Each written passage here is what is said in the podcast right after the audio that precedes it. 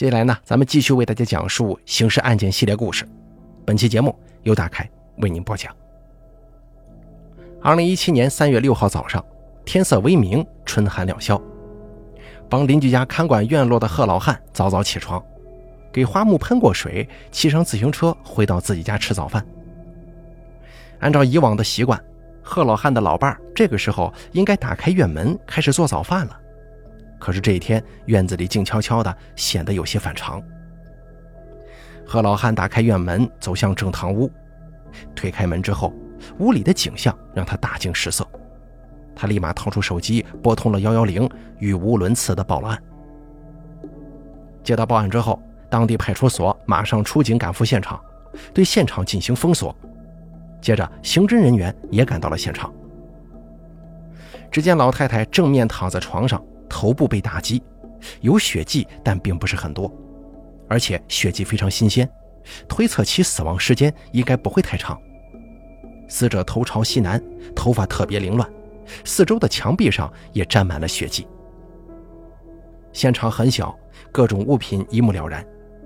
民警发现了一个疑似作案工具的锤子，锤子大约三十公分长，上面留有血迹。而这个锤子是不是作案工具？还得需要警方检验。民警又对房间里的其他物品进行了勘验，发现了几处不正常的地方。在死者床的北侧有一个桌子，桌子最东侧的抽屉被拉开了，应该是被翻动过。民警判断，犯罪嫌疑人应该是在寻找什么东西，翻找的范围并不大，似乎还有一定的目的性。房间里的另一个小柜子也有被翻动过的痕迹。另外，东里间的衣橱，包括床上的衣物，都有被翻动过的痕迹。根据贺老汉描述，房间里有一个锅，锅下面放着一个托盘，托盘上有两层纸。贺老汉说，这两层纸之间原本放着的一千多块钱不见了。据贺老汉说，这是现场唯一损失的东西。难道犯罪嫌疑人就是为了这一千多块钱而置人于死地的吗？民警对院子进行了认真勘查，发现了疑点。在院子东南侧有一个厕所，厕所里面竖着一个木梯。民警在木梯下面发现了鞋印，墙上也发现了攀爬的痕迹。墙的东南角和这个东墙南墙都有被踩踏过的痕迹，泥土有明显剥落。民警判断，如果没有其他情况，这里应该是犯罪嫌疑人进入现场的地方，极容易发出声音。果不其然，经过民警的走访，后院一个老人在夜间的时候曾经听到过异常的声音，并且自家的狗一直在狂吠，犬吠声一直持续了二十多分钟呢。邻居反映，狗叫的时间大概是凌晨两三点钟，这与民警对案发时间的判断基本一致。民警试图在贺老汉家周围发现嫌疑人更明确的痕迹。可是，警犬在方圆三四公里的范围内进行搜索，竟然一无所获。民警提取了院墙内外的脚印和痕迹，准备带回局里进行技术鉴定。可是，这需要一个等待的过程。刑侦技术人员对现场进行认真的勘查研判，初步分析，这里就是一起入室抢劫杀人的现场。据民警了解，贺老汉六十九岁，老伴儿七十二岁。贺老汉平时给别人家看院子，这里只有老伴一个人居住。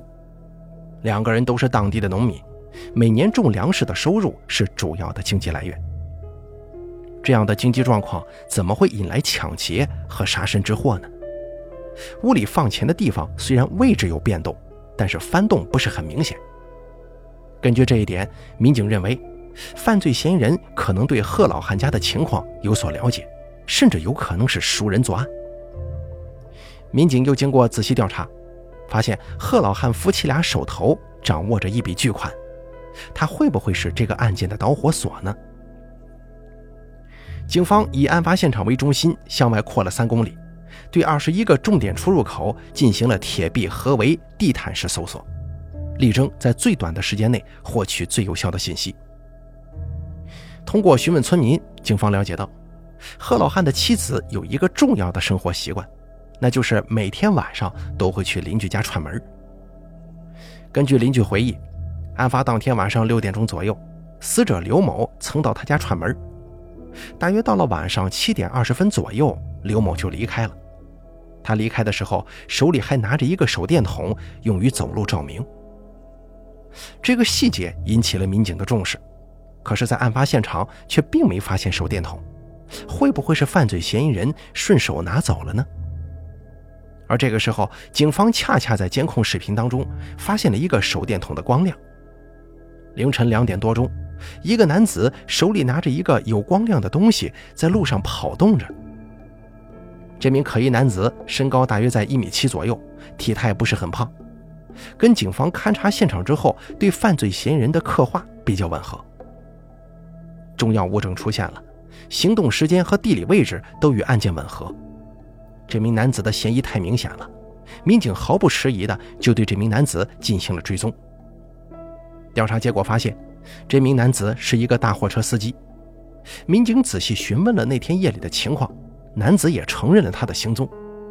可是他却说那个手电筒是他自己的，他那天早上要出车赶工，他早上起来有跑步的习惯，跑步到停车的地方再开着自己的车去拉货。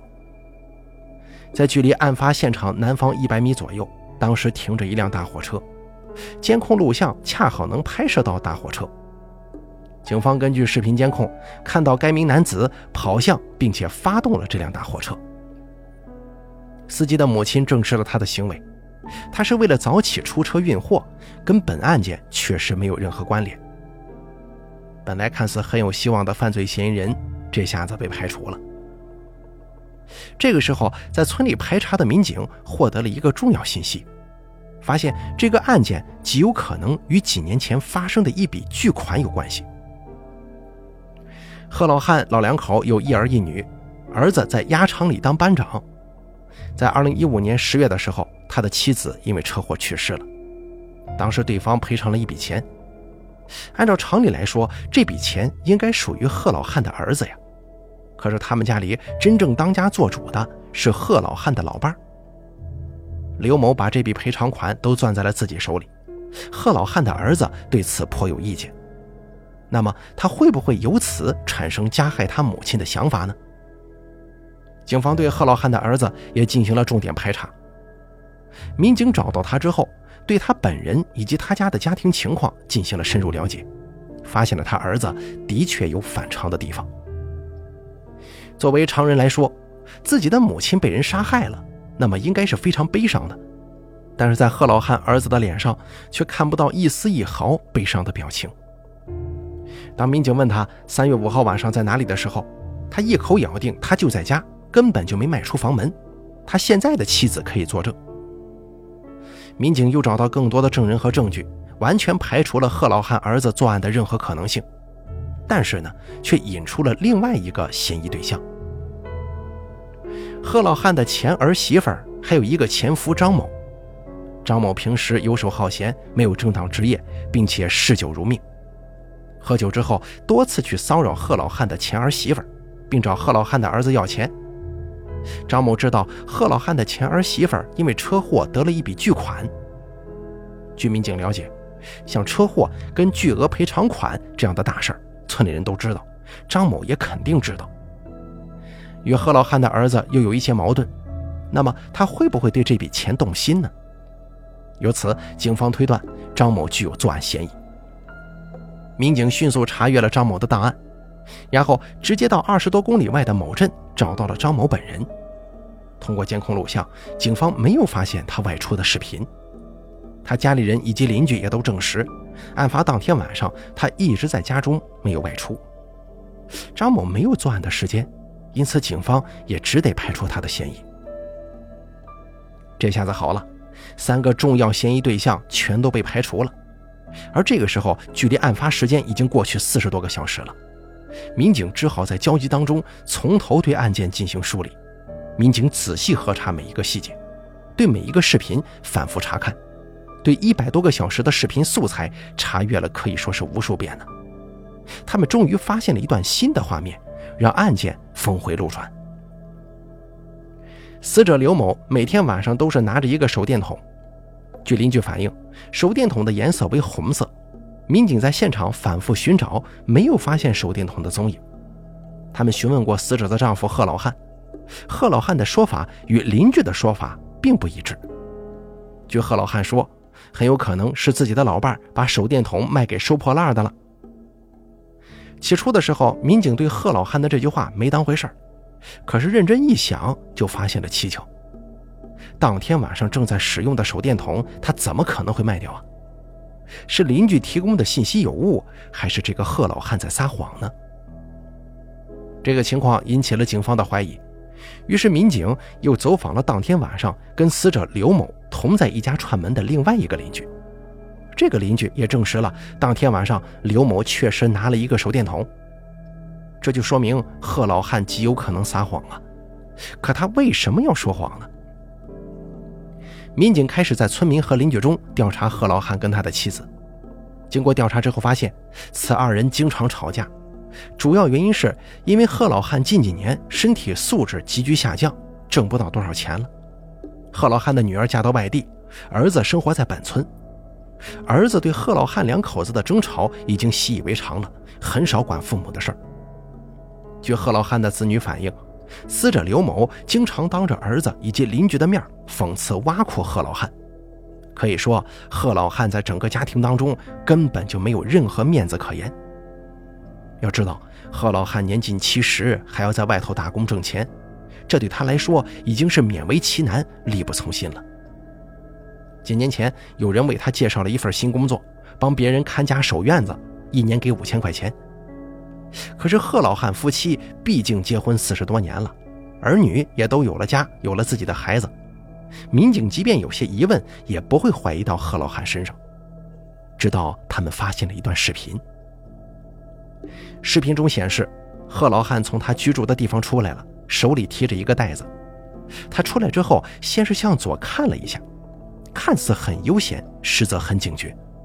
这是全村唯一一处拍到贺老汉的监控视频。这个事儿发生在三月六号早上六点十六分左右。在他回家发现妻子被害之前，他手中的塑料袋引起了民警的格外注意。袋子里面有两个黑色的、比较硬性的东西，有点像是鞋子。贺老汉在六点十六分向东走，六点十九分又回来了。六点二十三分，又从院子里出来，骑着自行车往西走了。监控探头拍摄的范围非常有限，没有显示贺老汉对塑料袋是如何处理的。民警判断那是一个垃圾袋，极有可能扔进了垃圾桶里。技术勘查人员迅速对垃圾桶重点进行勘查和提取，发现这段视频的时间是案发后第三天的下午一点多。每天下午两点会有垃圾车过来清理垃圾。那么，这个垃圾袋会不会已经被清走了呢？民警是一刻也不敢耽搁呀，逐一对村里的每一个垃圾桶进行搜查。万幸的是，垃圾桶里没有被清理的那个塑料袋出现了，袋子里有一些衣物跟一双鞋子，衣物上有血迹。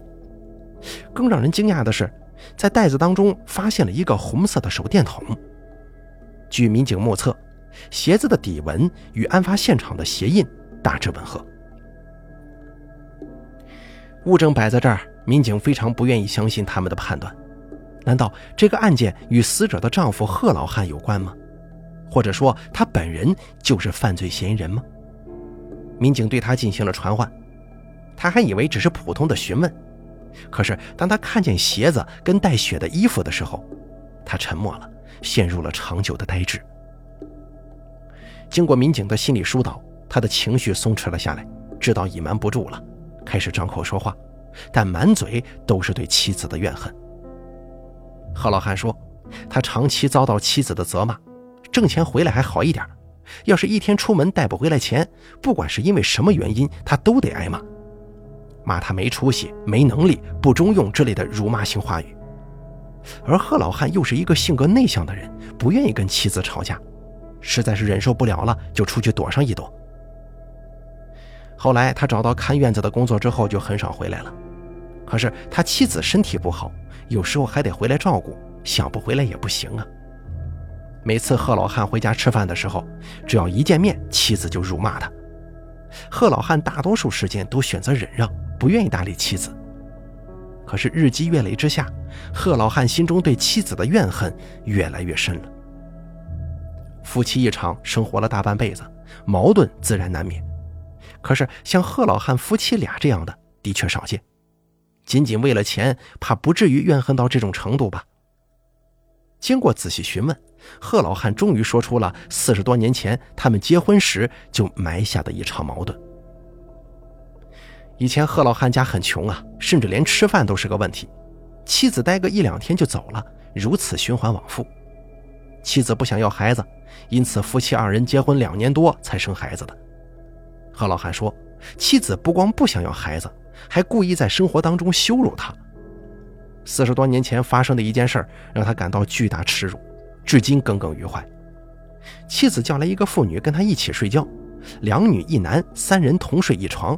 让贺老汉特别生气。如此看来啊，那个时候他们经人介绍的婚姻就已经潜伏着巨大的矛盾。可是俗话说“少来夫妻老来伴”，这大半辈子过来了，儿子孙子都有了，他们之间应该达成谅解的。可是并没有，相反，矛盾却日渐升级。时间一长，贺老汉就已经达到了忍耐的极限，再也无法容忍了，因此就产生了杀人的动机。可是，对于一个将近七十岁的人产生这样的想法，该怎么实现呢？最初，贺老汉想出来的一种比较完美的方式，就是用锤子之类的东西把妻子打晕，然后妻子就忽然脑梗发作死亡，到时候他就可以说妻子是病死的。贺老汉一直在寻找可以下手的时机，还得把自己隐藏好，不能暴露。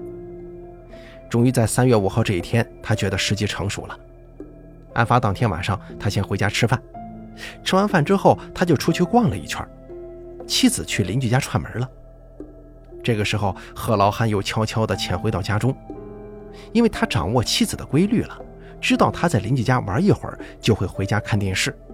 他之所以选择先潜回家中，有他自己的想法。第一，他不想妻子临死之前知道是自己要杀他；第二，躲避公安机关的追查。伪装出一种入室抢劫杀人的假象。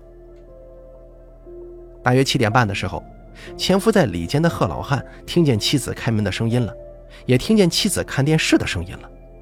他就这么隐藏着，等待最后的时机。时间过得很慢，外间还在传来电视机节目的声音，黑暗中的贺老汉也在忍受着煎熬。妻子看电视到九点多就睡觉了，贺老汉进去了五六次。但是，一想到这是自己的老婆，跟自己生活了这么多年呢，感情也比较深，还是下不了手，于是他又离开了。这个时候，妻子已经进入梦乡，完全没有发现丈夫的存在。如果贺老汉这个时候收手，完全来得及，一场悲剧就会避免。可是，他又想起了生活中的争吵和侮辱，最终他还是选择下手。后来，为了掩盖自己的罪行，他精心布置了现场，自导自演了一出入室抢劫杀人的悲剧。院里院外的现场都弄得很是逼真，就连他报警时的口气表情也做得相当到位，以至于一时把警方都给骗过了。工于心计的贺老汉对他家周围的地形非常熟悉，躲过了村里的很多监控探头，掩盖了自己的行踪，差点蒙蔽住邻居和警察的眼睛。而这下子，一场无可挽回的悲剧被揭穿了，一个好好的家庭破碎了，留给贺老汉的除了漫长的监狱生活之外，还有无尽的悔恨。好了，咱们本期刑事案件就给大家说到这儿了，感谢您的收听，咱们下期节目不见不散。